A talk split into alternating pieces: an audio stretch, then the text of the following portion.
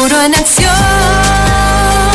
Porque es necesario que el país escuche desde diferentes ópticas la opinión de expertos en diversos temas del diario vivir. Su espacio de entrevistas y opinión. RTP 965 presenta Futuro en Acción. Con la participación de Joyce de Ginata y Giovanni Ginata. Muy buenas tardes, estimados radioescuchas. Un gusto estar con ustedes una vez más en este su programa Futuro en Acción. Hoy tenemos como invitado al licenciado Abelardo García, una persona con una larguísima trayectoria en el ámbito educativo, dirigiendo acertadamente una prestigiosa institución llamada el IPAC, por donde han pasado miles y miles de personas de Guayaquil y de todas las ciudades periféricas a, Guayaquil. Y tenemos también a Joyce de Ginata en la línea. Adelante, por favor. Buenas tardes, una vez más, agradeciendo porque estén aquí con nosotros en este su programa Futuro en Acción y agradeciendo por tenernos en sus hogares, en sus oficinas y en sus vehículos. Efectivamente, para comenzar este programa, eh, Abelardo, quisiera preguntarte, la educación privada ha mejorado muchísimo, inclusive es generalmente bilingüe y a veces trilingüe, como es el caso del IPAC en el caso de tu eh, institución, creo que tienen 75 años, algo así de vida, pero el resto, lo que es educación eh, fiscal, ¿es educación o es, eh, digamos, introducción a la parte política como para que mañana puedan lograr la casta política, hacer de la suya en el tema político. ¿Qué opinas tú? En primer lugar, gracias Joyce, gracias Giovanni por esta invitación. En efecto, eh, la distancia entre los alcances y objetivos de la educación privada y la educación pública se ha hecho una brecha demasiado grande. Eh, y esto hay que eh, tratar de evitar en términos de desarrollar al máximo nuestra educación pública, porque es allí donde se está educando casi el 90% del estudiantado ecuatoriano. Por tanto, ahí está el electorado, ahí están los candidatos del futuro, ahí están las gentes que van a hacer presencia en las distintas actividades sociales, porque obviamente con ese peso demográfico es obvio que ahí está la mayor cantidad de posibles eh, administradores eh, públicos, privados, empresarios, profesionales, etc. Desgraciadamente, y esto hay que decirlo, la educación pública ha sido muy dejada de lado, muy dejada atrás, porque alguien decía alguna vez, como los políticos y los eh, empleados del ministerio no tienen a sus hijos en la educación pública, no se preocupan de ella.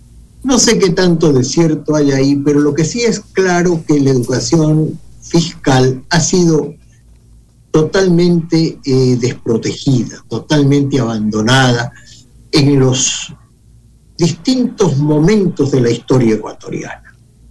Hoy recogemos, como tú decías, Joyce, una herencia muy dura en términos de una gran politización que en un momento determinado se vivió en el proceso hasta de selección del profesor eh, público. Había que pertenecer eh, a determinado partido, a determinado eh, candidato, en fin, para poder acceder a cargos públicos en educación y obviamente venían normativas muy dirigidas, muy trabajadas para aumentar de alguna manera el resentimiento, el dolor, la separación de clases. En un país tan pequeño como el nuestro, que lo que necesita es unidad, a veces se trabaja en contravía y se busca la separación, equivocando conceptos, haciendo ver el triunfo de unos como malo y el fracaso de otros como culpa de los que eh, triunfaron. Y realmente no estamos en el punto de hacer un desarrollo cierto y real de la inteligencia del ser humano. Porque la educación, como lo hemos dicho muchas veces, incluso en el programa de ustedes, eh, lo hemos analizado, la, la educación ya no tiene que ver con el tomar conocimientos, el introducirme fórmulas, etcétera. Eso finalmente está al clic de cualquier estudiante. Eh, ahora mismo con la inteligencia artificial, muchos de estos conceptos van a tener que ser totalmente echados del proceso educativo. La educación tiene como objetivo desarrollar inteligencia y desarrollar la integralidad de la persona porque no solo somos cerebro que aprende, somos cerebro que es solidario porque vive en comunidad, somos cerebro que es eh, amable porque tenemos sentimientos, porque tenemos eh, distintas fórmulas de contactar con el otro, somos un cerebro que debe tomar decisiones y por tanto tiene que ser fortalecido en el crecimiento de la voluntad. Y por supuesto somos afectivos, sentimentales, éticos, sociales, y todo esto de alguna manera se ha venido descuidando del proceso educativo en términos generales. Y peor aún en la educación fiscal. Entonces sí tenemos que trabajar fuerte para que la brecha se acorte y comenzar ahí desde una buena y clara selección del profesorado. Yo no creo que simplemente un nuevo reglamento que algo modifica una muy mala ley va a lograr eh, los objetivos que deberíamos perseguir como país, porque el enfoque de nacimiento de la legislación es el que realmente está equivocado. Este, en el caso específico, volviendo al tema de la educación fiscal, hace quizás dos décadas propuse, hice una propuesta yo, que, digamos, las escuelas privadas pudieran tomar, y le puse el nombre del sol, el sol del saber, Así, hicieran como centro, como, como un sol, y cogieran 10 este, o 15 eh, instituciones fiscales para manejarlas en el sentido como que si fueran privadas. Y el valor que eso costaba en exceso eh, fuera descontado del impuesto a la renta sin ningún costo. Es decir, en pocas palabras, podía ser descontado como una especie de, donación que obviamente se descontaba el impuesto a la renta. Eso se presentó, fue muy bien aceptado, pero luego no se hizo absolutamente nada. ¿Qué, qué pensarías tú de, de comenzarlo a hacer y que lo que se gasta como escuela o como colegio eh, privado se pueda descontar de los impuestos a la renta hasta por un 10%. Así es, desgraciadamente esa propuesta y muchas otras que se lanzaron, yo recuerdo que desde la Junta de Beneficencia de Guayaquil se hizo también una presentación eh, para buscar maneras de conciliar eh, la, imposición con un trabajo eh, de retribución académico, pedagógico, social, podríamos decirlo así, de las instituciones. Pero desgraciadamente vivimos una etapa muy larga, muy triste en la parte educativa, eh, de esos 10 años tremendos en que los colegios que habíamos incluso ya tenido acercamientos con instituciones públicas a las que de alguna manera atendíamos, eh, fortalecíamos, trabajábamos en conjunto capacitando a sus profesores, los padres de familia se movilizaban para, eh, por ejemplo, en el caso nuestro, que lo conozco muy bien, en una escuela de acá, de Boca de Caña y, antes en una escuela del Buijo, los padres de familia nuestros eh, hicieron posible parques de, recreación en los patios de estos niños, cerramientos, etcétera. Pero vino ese momento triste y duro en que dijeron los particulares tienen que abandonar todo lo que están haciendo en la educación fiscal bajo la premisa falsa de que la educación fiscal iba a llegar a ser tan buena que la educación privada era ya innecesaria. eso es un mito que se vendió, ¿no? Como, como construyeron unas cuantas escuelas del milenio con una infraestructura física imponente, pero todo lo que faltaba adentro nunca lo pusieron y además no se dieron cuenta que el Estado estaba, que eso lo lograron hacer sobreendeudando al Estado y que algún día tenían que pagar las cuentas, ¿no?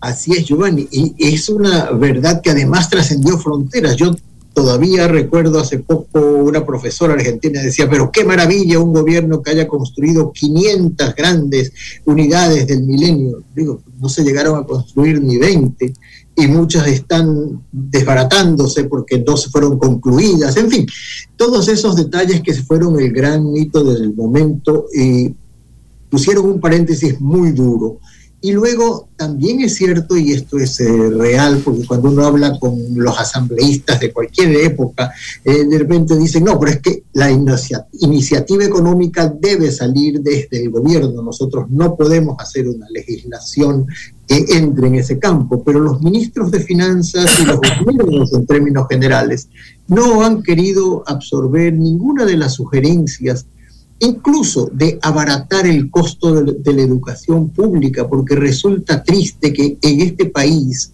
eh, para eh, importar, eh, me invento, laboratorios, computadoras para los propios colegios fiscales, se tenga que pagar tasas, impuestos y todo lo demás.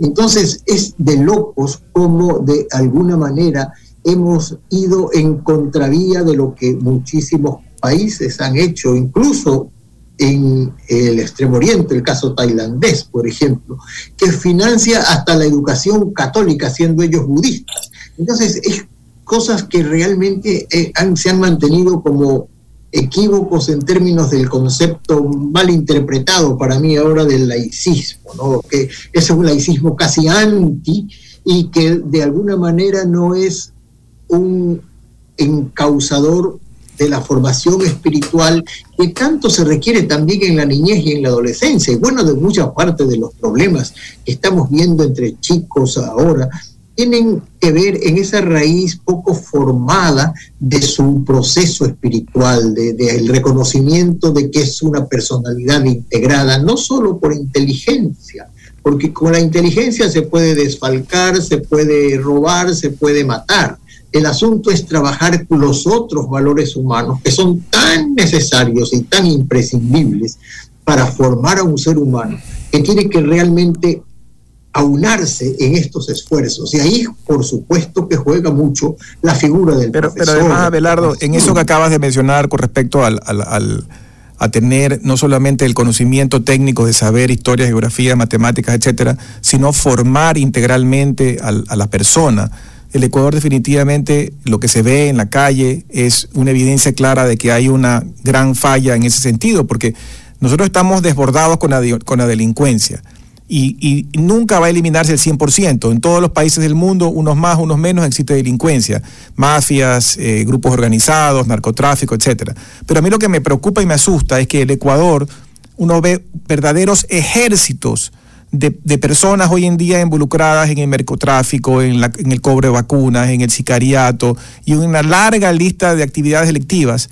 Y esos son seres humanos, seres humanos que, ¿qué pasa? No, no tienen formación, no les interesa respetar la ley, no, no les, no les interesa, no respetan la vida ajena. ¿Qué tipo de seres humanos hemos formado en este país o hemos deformado?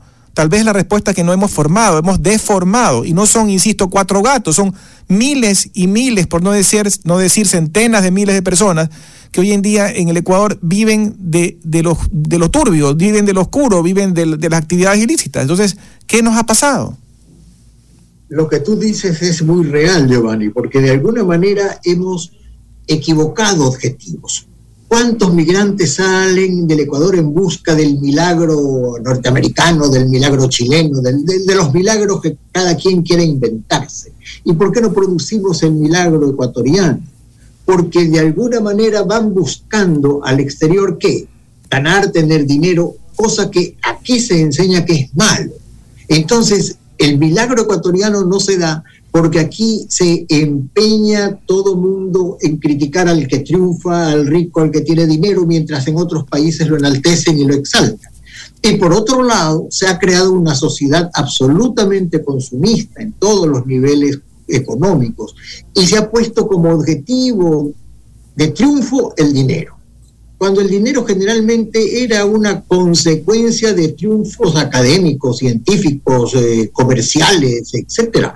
Venía por añadidura, pero ahora es el dinero. Entonces no tengo la formación como individuo integral. de alguna manera todo lo quiero hacer rápido y aquí y ahora, como es un poco la, vida que estamos llevando con el clip, con el chat, que, que, nos informa inmediatamente de lo que pasa al otro lado del mundo. Entonces, aquí y ahora me llega. Entonces, la riqueza también me tiene que llegar aquí y ahora. Pero como no tengo principios, como no he sido formado en valores, como no he sido trabajado como un ser humano capaz de eh, sentirme responsable social, entonces voy por el lado, lo consigo a como de lugar, y entonces lo consigo trampeando, lo consigo robando, lo consigo eh, vacunando, entrando al narcotráfico o a cualquiera otra de estas modalidades nuevas que han surgido para que la gente haga fácil dinero sin importar que vengan por canales turbios, por canales poco santos y más bien elogiados porque de alguna manera fue sabido, tuvo la viveza criolla, en fin, exaltamos estos antivalores muchas veces entre nosotros y de hecho estamos echando a perder a muchos seres humanos que pudieran, con esa misma inteligencia con la que desarrollan para eh, hacer una extorsión o lo que fuera, realmente dedicarse a triunfar en alguna actividad, ya sea de profesional o de comercio o académica o lo que fuera.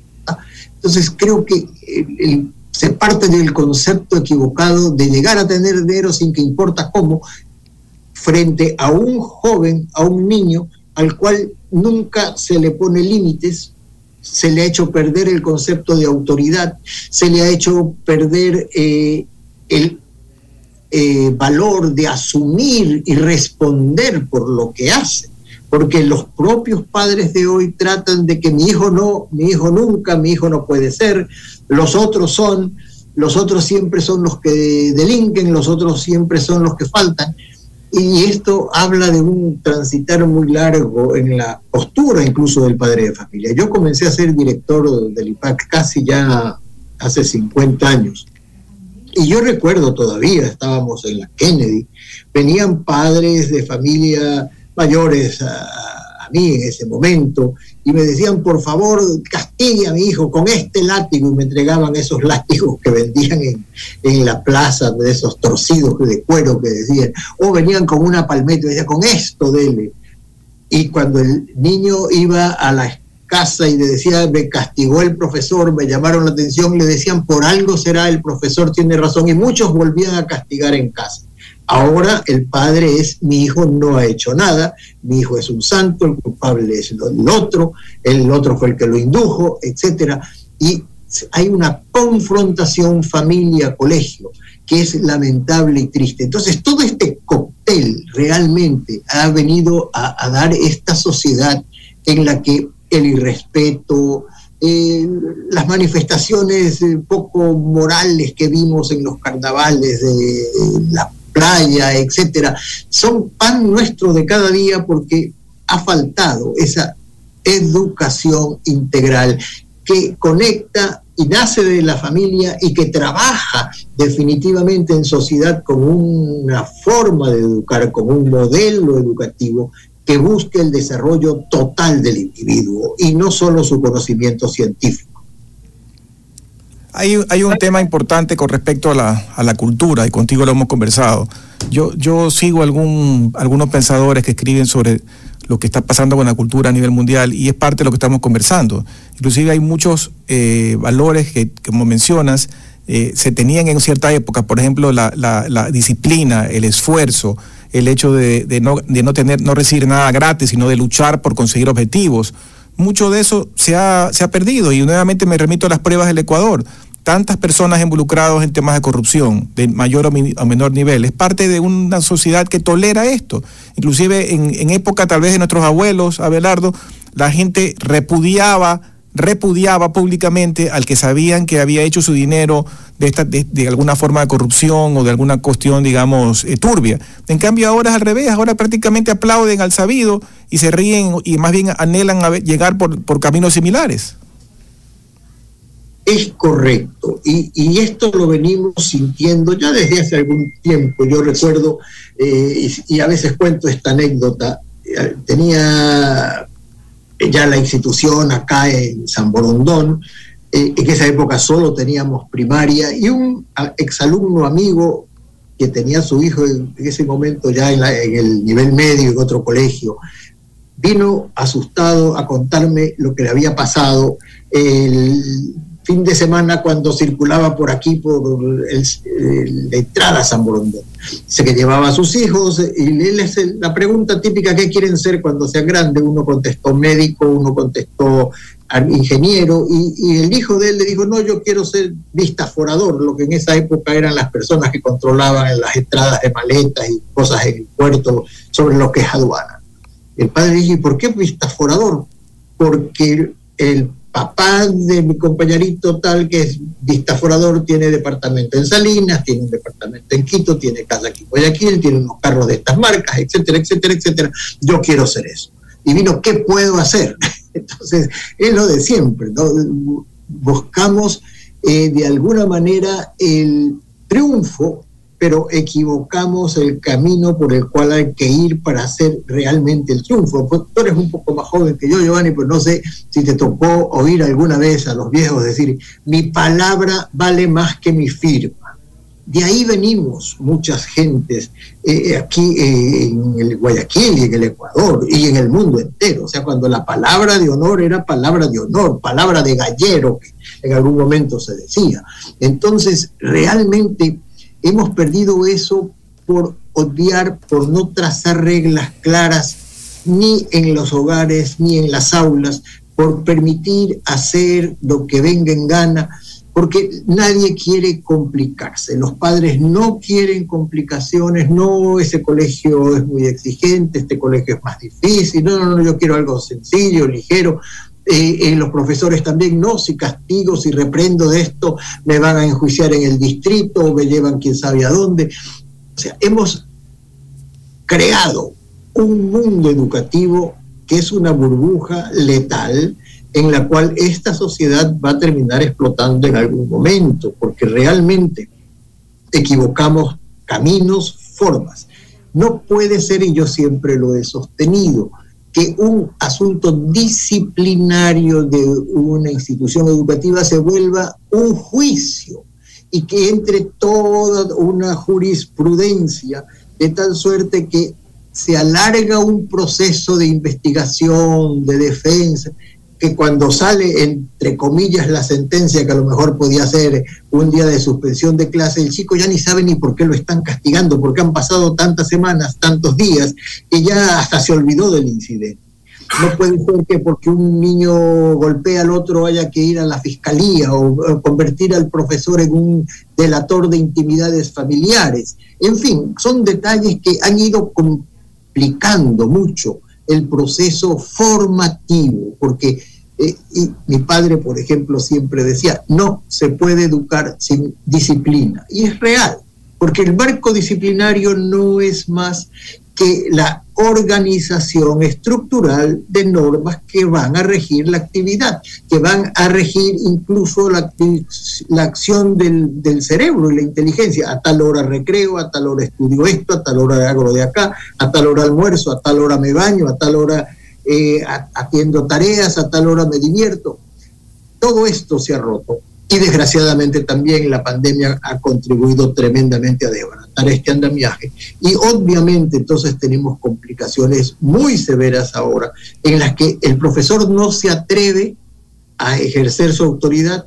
Los padres la conceden, cada vez son más los padres que nos dicen a los profesores, pero rételo usted, pero dígale usted porque a mí ya no me hace caso, yo ya no sé qué hacer. Entonces estamos en realmente equivocados en los roles que estamos ejerciendo, las gentes que hacemos eh, presencia junto a niños y jóvenes, no estamos trabajando en el rol que nos compete.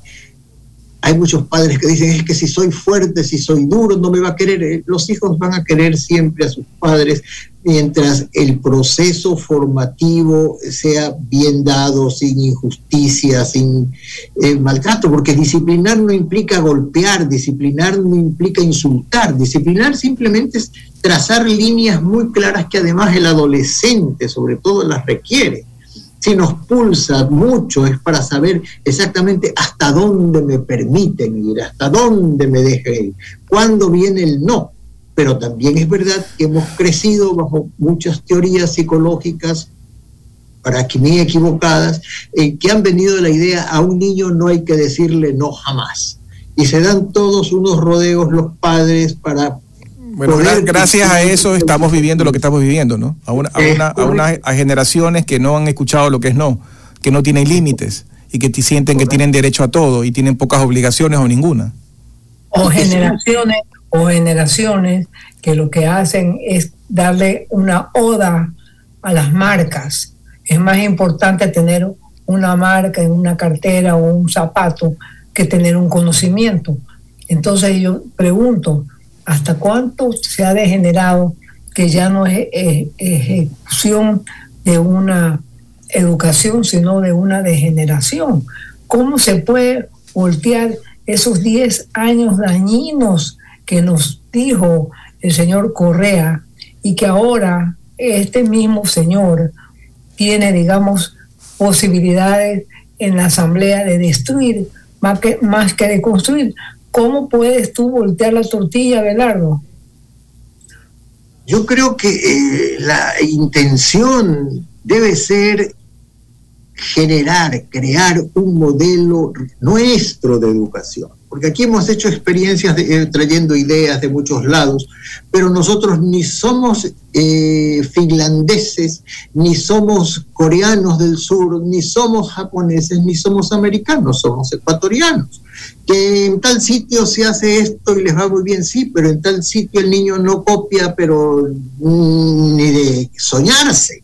Y en tal sitio hacen eso, sí, pero es que en ese sitio el niño es responsable y cumple con lo que el profesor le indica cabalidad. Y, hay sitios todavía en que se mantiene muy alto el, honor de, preferir sacar un cero y no copiar, cosa que es una irrealidad entre nosotros. Aquí prefieren copiar a sacarse el cero y si no sacan el 10 copiando eh, se, se ponen mal. Entonces, tenemos que crear un modelo nuestro en que se devuelva al profesor la autoridad a un profesor, entiéndase también, es verdad, bien preparado, y no solo con conocimientos científicos, porque finalmente lo que decimos eh, eh, aquí casa adentro, ¿no? ya con el chat eh, GPT, GPT famoso, las tareas pueden venir hechas por la inteligencia artificial y no tendremos más remedio que poner 10 porque estas serán perfectas. Pero hay que entender entonces que tenemos que fortalecer al estudiante desde sus otros, eh, otras necesidades, desde sus otras apetencias. ¿De qué nos sirve un inteligente insensible? ¿De qué nos sirve un inteligente inmoral? ¿De qué nos sirve un inteligente maltratador golpeador? De nada, porque simplemente lo va a hacer mejor, va a ser cada vez un mejor delincuente y no un buen ciudadano. Entonces tenemos que trabajar con un profesor que sea capaz de reconocer clarísimamente al estudiante que tiene. Y ahí por principio en la educación pública dejar de hacer estos macro colegios, estos dinosaurios enormes, no tienen la capacidad estructural a nivel de supervisión y control interno en los colegios como para poder sostener establecimientos de miles de unidades mucho más pequeñas en las que los profesores estén más cercanos, con apoyo psicológico, con una jornada extendida en la que el alumno quede en casa, en el colegio, perdón, trabajando algo de tareas extracurriculares, arte, en fin, todos esos aspectos que van a ir fortaleciendo sus lados sensibles, su lado de observación, de creación, de análisis. Esto sería un principio importante para cambiar. Yo, de hecho, cuando se anunciaba en aquella época las famosas unidades del milenio, me ilusioné y dije, caramba, van a comenzar y nos vamos a ir a los modelos europeos de que los chicos queden en los colegios hasta las 4 o 5 de la tarde, porque regresan a casa a la 1 los chicos de los colegios fiscales y llegan a la soledad, al barrio llegan a encontrarse con todas las problemáticas sociopáticas que, se, que están en nuestras calles y obviamente muchos de ellos se pierden. y el colegio entonces, la escuela entonces se convierte en un sitio seguro donde puedan desarrollarse no solo los aspectos académicos, sino también artísticos, eh, en fin, deportivos. Y, y realmente dije, esto va a ser, pero qué decepción cuando lo que hicieron fue repetir el modelo en casas más bonitas, más grandes, eh, pero hacer exactamente lo mismo. Hubiera sido ideal que incluso en las poquitas instituciones educativas del milenio que hicieron, generen un nuevo tipo de perfil del estudiante fiscal, una clase reducida de 20, 25 estudiantes, en donde el aprendizaje sea mucho más directo, más supervisado, donde haya un apoyo psicológico, donde haya toda la posibilidad de crecimiento eh, artístico, pedagógico y también obviamente deportivo, no se diga social, y que realmente vayamos con eso. Pero no, seguimos repitiendo el modelo en mejores. Seguimos, seguimos en lo mismo. tenemos que irnos a un corte y regresamos en unos minutos para seguir con este interesante diálogo. Enseguida continuamos con Futuro en Acción. Futuro en Acción. Ya estamos de vuelta con Futuro en Acción. Gracias por regresar con nosotros a este su programa Futuro en Acción. Para las personas que recién se enganchan, estamos hablando con el licenciado Belardo García, prestigioso educador que dirige hace muchísimos años el IPAC y hemos venido hablando sobre un tema tan importante, por decir, por no decir vital, como es reformar la educación en el país. Y yo quería hacer una pregunta en esta segunda sección del programa con respecto a cambios que en su momento hizo el gobierno con respecto a lo que creó el presidente Correa. Me refiero al famoso tema de la prueba que tomaban los bachilleres, ser bachiller. ¿Qué cambiaron? ¿Por qué lo cambiaron? Y si ahora estamos mejor o peor que antes. Bien, sí, el cambio realmente eh, creo que era bueno en términos de que al hacerlo tan rígido como lo tenía, un examen único que de acuerdo a los puntos que obtenía el estudiante ya lo, le asignaba determinada carrera para estudiar, que le enviaba a tal universidad o a facultad X específica, aunque no le quede cerca de su domicilio, de su ciudad, etcétera, realmente sí complicaba absolutamente la vida del ser humano que hace universidad, que estudia universidad porque no contaba con un aspecto vital e importante, además, que era la vocación. Porque yo puedo sacar 900, como se ponía, y se dijo 900 solo los que de ahí para arriba los médicos y los profesores. Pues, y, y si no hay la vocación, y si no hay los sentimientos claros para ejercer con sanidad, con responsabilidad, una de las dos profesiones. Entonces, realmente eh, creo que el dejar a que cada universidad ponga su perfil, ponga su eh, requerimiento de entrada y su llegada a un punto de salida X en la formación profesional de un individuo es, es bueno, es saludable.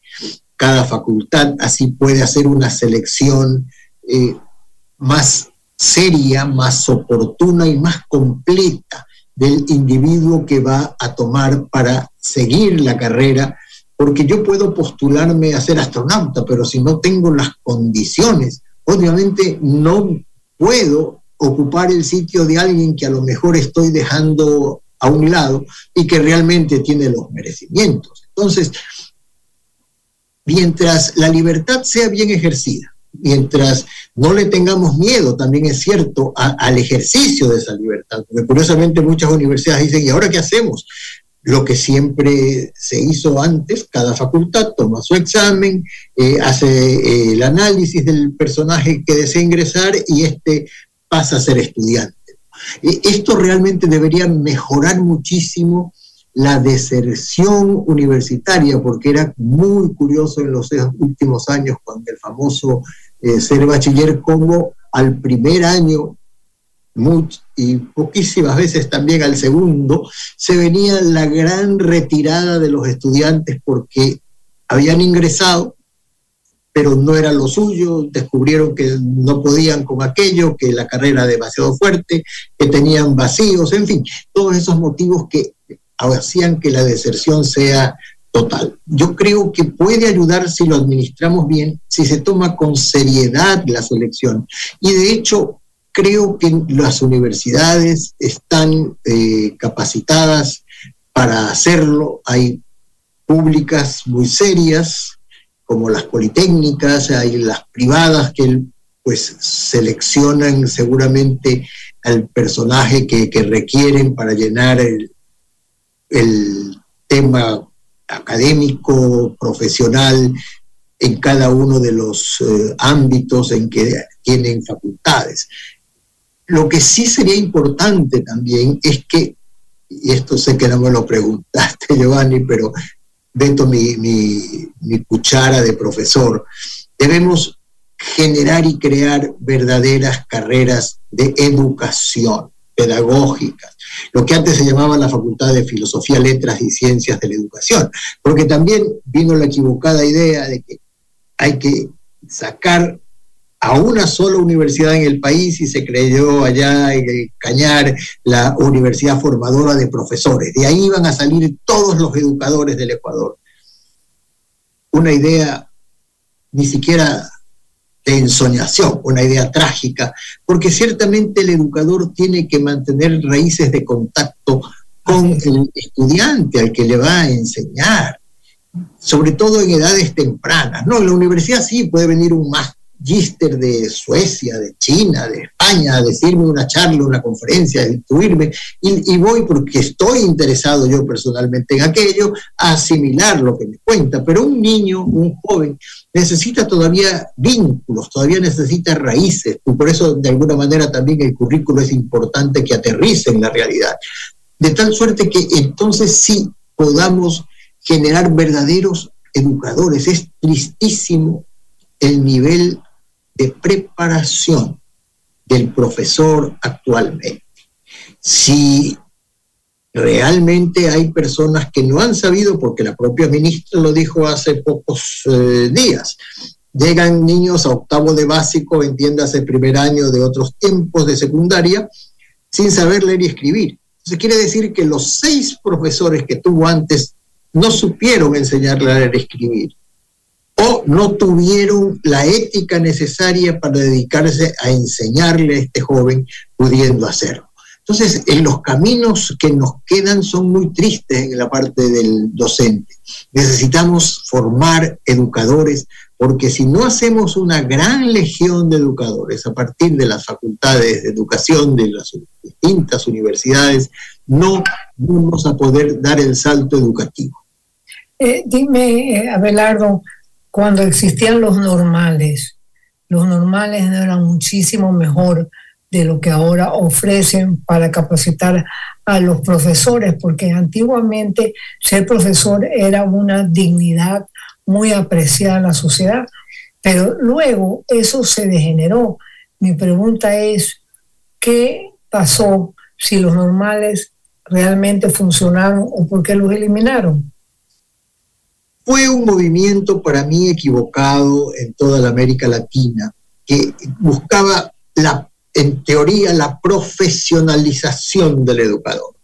Y entonces los normales, que eran colegios que especializaban en educación a jóvenes adolescentes desde ese momento y los preparaban, realmente entregaron frutos maravillosos. La mejor etapa de la educación pública fue la de la existencia de los profesores normalistas que llegaban a trabajar en esas instituciones la profesionalización, el, llegar eh, personas ya a los 20, 19, 25, cuando los objetivos ya son diversos, cuando ya no es solo la ilusión de llegar a hacer algo, cuando ya no es solo la vocación o la inclinación, eh, que, es muy propio además de, la adolescencia, cuando los ideales están a flor de piel. Eh, sé de todo esto cuando ya vienen los condicionamientos y cuánto gana un profesor y cuánto gana un médico, cuánto gana un constructor o lo que fuere, ¿verdad?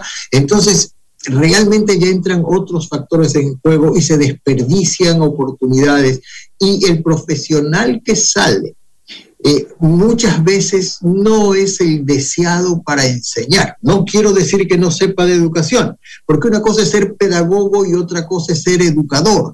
El pedagogo es el científico, el técnico, el capaz de elaborar teorías, el capaz de hacer manuales de acción, etcétera, y el educador es el que tiene que ir al aula a intentar aterrizar todo eso a esa eh, realidad absoluta que es la vida misma, donde hay niños que vienen de distintos hogares, de distintas condiciones, de distintas razas, etcétera, etcétera, etcétera. Entonces, tenemos que fortalecer el hecho de formar profesores capaces de entender el momento para el que están formando, que además no es para ahora. Un profesor no eh, enseña para que el niño aprenda hoy. Eh, él enseña para que el ser humano en la vida realmente tenga capacidades de respuesta. Y se vuelve urgente este trabajo porque si lo analizamos en frío y vemos la aparición de robots, de avatares, de hologramas, de los mismos drones, cómo van a ir sustituyendo de a poco el trabajo más manual, el menos intelectualizado. Cada vez habrá nuevas máquinas que hagan la labor por, por muchos de estos seres humanos que pueden realizar trabajos elementales. No podemos seguir mandando generaciones a hacer trabajos elementales porque eso va a ser copado por la maquinaria. Más tarde o más temprano llegará. No digo que ya está del todo aquí, pero ya se ven en latitudes. En Israel ya hay tiendas que no tienen un solo ser humano, ni despachador ni cajero. Ya en Guayaquil hay un supermercado que anuncia que puede haber la autocaja y el cliente va, él mismo se cobra y sale. Pero llegarán también las tiendas de tarjeta de crédito y todo lo demás. Ya eh, Amazon está anunciando que va a eliminar en los deliveries, en las entregas a domicilio a las personas y va a ir por drones. ya en Arabia Saudita hay una clínica en que en el quirófano el único ser humano real, cierto, es el cirujano y todos los demás asistentes, anestesistas, etcétera, etcétera, son equipos de inteligencia artificial. Ese es el mundo para el que estamos eh, preparando a la gente. Entonces tenemos que elevar muchísimo el concepto de, trabajo intelectual por un lado y luego también las capacidades propias para que ese individuo salga no solo conociendo, sino entendiendo que el conocimiento es una herramienta más con la cual tiene que trabajar y crear nuevo conocimiento y generar nuevas preguntas y enfrentarse a los retos que le esté planteando la sociedad de su mente. Eh, Abelardo, como ya nos quedan poquísimos minutos, quería hacerte dos preguntas en una. Eh, ¿No es importante, qué importancia le das tú a la capacitación de los padres de familia? Porque definitivamente si los padres de familia van por un lado y los hijos por otro, eso, digamos, por más que tengamos al más sabio de los profesores, eso no va a funcionar. Ese es un tema que quisiera una respuesta. Y la otra es el hecho de que cómo podemos hacer para que esos padres, ¿por qué te pregunto eso? Porque cómo podemos hacer para que los padres de familia se den cuenta lo importante que es el compromiso de ellos con sus hijos, porque lo que tú estás diciendo es válido, pero también ahora existe el problema de la competencia con los famosos celulares. Y entonces el maestro o el profesor necesita llegar más a esos jóvenes para lo que tú estás diciendo y no, digamos, que la gente crea que porque tiene el, digamos, el, ¿cómo se llama? El celular más genial, con eso va a lograr algo en la vida. ¿Qué me contestas a eso? Sí, de hecho, sin padres es muy difícil educar, no digo imposible, pero sí muy, muy difícil educar. Y sin padres que no colaboran, sin padres que no se suman al proyecto educativo, eh, realmente la marcha se hace muy dura, muy compleja. Los padres de hoy tienen miedo a ejercer su autoridad paterna rompimos el esquema del padre autoritario de que con la mirada en la mesa controlaba lo que se decía y no se decía, pero no hemos generado un modelo de padre actual. Se ha ensayado equivocadamente con quiero ser el mejor amigo de mi hijo. El padre y la madre no son amigos de los hijos, son formadores de los hijos. Porque el amigo entre nosotros no es el amigo ideal, el amigo que está en las buenas y en las malas, y el amigo que si me estoy equivocando me dice, oye, te estás equivocando, estás metiendo la pata, estás actuando mal y te corrijo. Porque ese aquí para nosotros ya no es amigo. El amigo es el que me solapa, el que es mi cómplice, el que conmigo hace lo mismo, etcétera, etcétera. Y entonces equivocamos padres que farrean, por decirlo así, con los hijos, porque son padres y quieren estar cerca de los chicos y entonces se toman los tragos con ellos y cuentan sus aventuras, etcétera deformando la condición de, padres que deben ser modelo, que deben ser ejemplo. Tenemos que trabajar fuertemente con padres de familia para que entiendan que las instituciones educativas, que los profesores no son sus enemigos, no son sus competidores en el cariño de los hijos. Los profesores simplemente son colaboradores, son socios en el proceso formativo. Cuando eso lo entendamos, cuando entendamos que el profesor que llama la atención a, mi hijo lo hace porque lo quiere, porque quiere verlo desarrollarse bien, porque realmente voy a aportar mucho al proceso educativo. Pero si siento que es un mal profesor porque no solo le da vistos buenos a mi hijo, a todo lo que hace, estoy perdido. Entonces sí, debemos en ese sentido acercarnos más padres y escuelas, instituciones educativas, para compartir ideales y definir claramente cuál es el ideal. Yo vengo oyendo mucho en estos días de grados a muchos padres decir que lo que sueñan y quieren es que sus hijos sean felices. Pero hay muchos delincuentes que son felices, hay muchos analfabetos que son felices, hay muchos eh, depravados que son felices. La felicidad no es el objetivo. La felicidad viene como añadidura de los triunfos, de los reconocimientos, de los logros que un ser humano alcance y logre a partir de un esfuerzo, de una dedicación, de una entrega. Pero tiempo, este, Abelardo, eh, esto requiere de otro programa, inclusive para hablar del tema bilingüe. Te agradecemos mucho por tu participación y esperemos tenerte con más frecuencia acá en este programa. Y a ustedes, Radio Escucha, los espero el día de mañana. Gracias por construir un futuro en acción con nosotros. Futuro en acción. Te acompañaron en RTP 965 Joyce de Ginata y Giovanni Ginata.